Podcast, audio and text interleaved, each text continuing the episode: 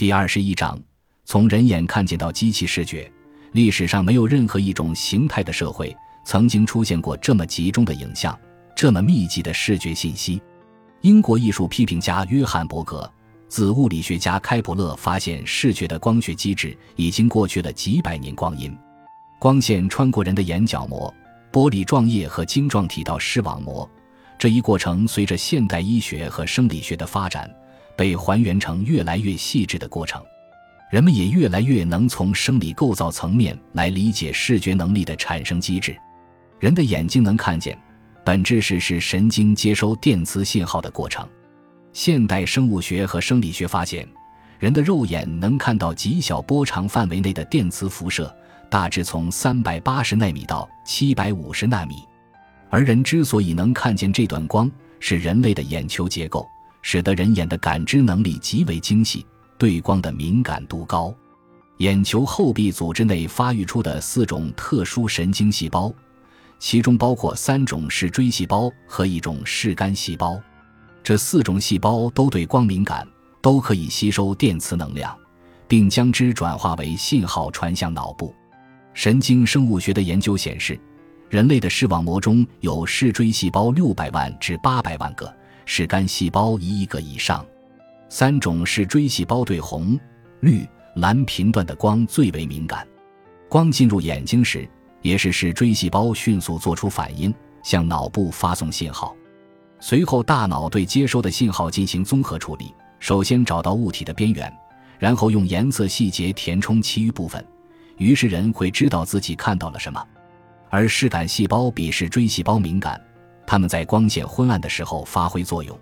只要有光子进入眼睛，视感细胞就会做出反应，它决定了人的夜视能力。视感细胞唤醒的速度比视锥细胞慢得多，所以导致人走入黑屋子时。使锥细胞得不到足够的光线，无法正常运作；视杆细胞则需要时间激活。几分钟后，视杆细胞开始运作了，但它看不见颜色，只能看出亮度的差异。同时，从生理层面也能找到视觉能力在人体感官能力中占据优势的根源。相比听觉系统而言，视神经的神经末梢比耳蜗神经多出十八倍。它吸收信息的速度比任何感觉器官都更快速。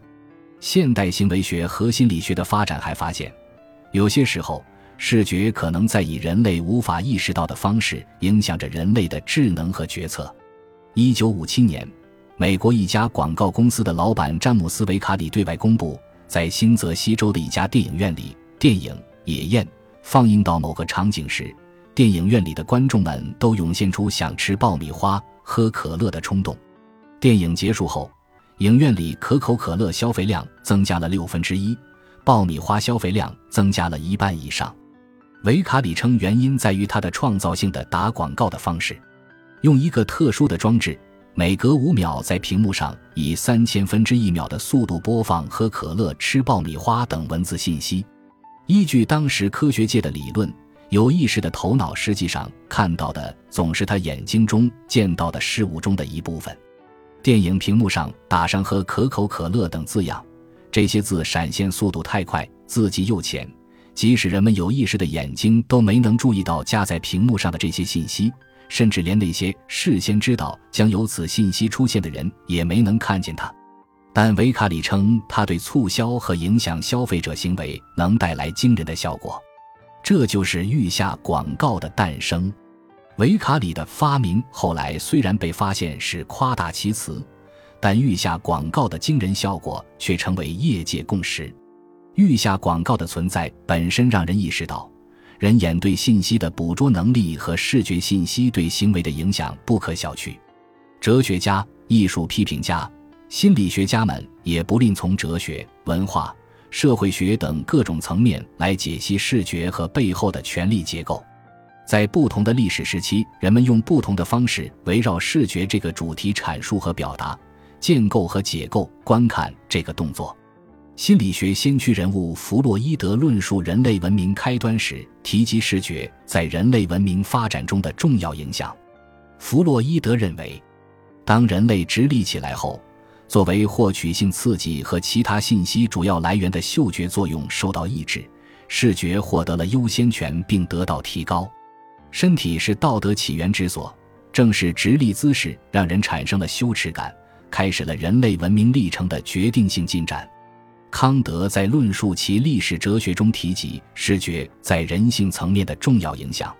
他认为，人体直立带来连锁反应，人站立起来了，人说话了，有了羞耻感和理智，在人性方面也就具有了伦理的、形而上学的、宗教的潜能。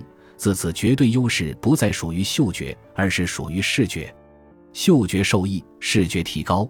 康德从中看到，人越是摆脱感觉和感性。就越成其为人。一九七零年的纪录片《观看之道》从视觉生产角度来解析艺术背后的权利。大众媒体称，这部纪录片建构了一整套现代人的观看体系，批判了资本主义视觉生产和消费。作者约翰伯格将视觉与行为背后的权利构造相挂钩，审视了观看本身。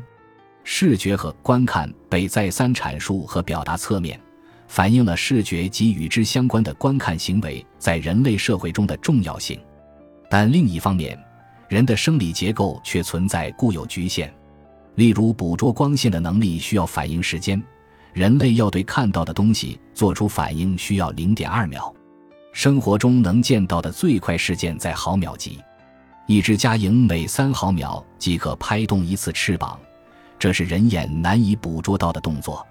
另外，视觉能看到的光波只是整个光谱的一小部分，不到百分之一的范围。许多昆虫和其他动物都可以看到的紫外光就不在人眼捕捉范围内。人眼聚焦距离的能力也很弱，受光线条件限制明显。大多数时候，超过人眼捕捉上限的观看被交由相机来辅助完成。普通的傻瓜相机在光线良好的情况下，快门时间能毫不费劲地捕捉家蝇扇动翅膀的瞬间。此外，人类还发明了不少捕捉工具，这些人眼无法识别的过程，通过工具被凝固下来，帮助人类完成看见这一行为。比照相机和摄像设备走得更远的是，应用于工业生产、仓储管理和军事机器人等领域里的视觉能力。这种被法国哲学家保罗·维利里奥称为“不用目光就能获得一种视觉的可能”，视觉开始被赋予到物体和机器之中。视频摄像机将服从一台计算机，这台计算机为机器而不是为某位电影观众承担对周边环境的分析能力。机器的视觉能够识别形状的轮廓，能够全面解释视觉场域，解释场面调度。靠近或远离复杂环境的场面调度，哲学家们从人的主体性丧失的角度对这种视觉机器充满警惕。不过，从技术和经济逻辑让机器具备感知外界的能力，在效率提升和社会福祉增加层面却颇具诱惑力。正是生产力提升驱动着机器视觉相关的学科和研究逐步发展。工业视觉技术逐步从实验室走向工业生产。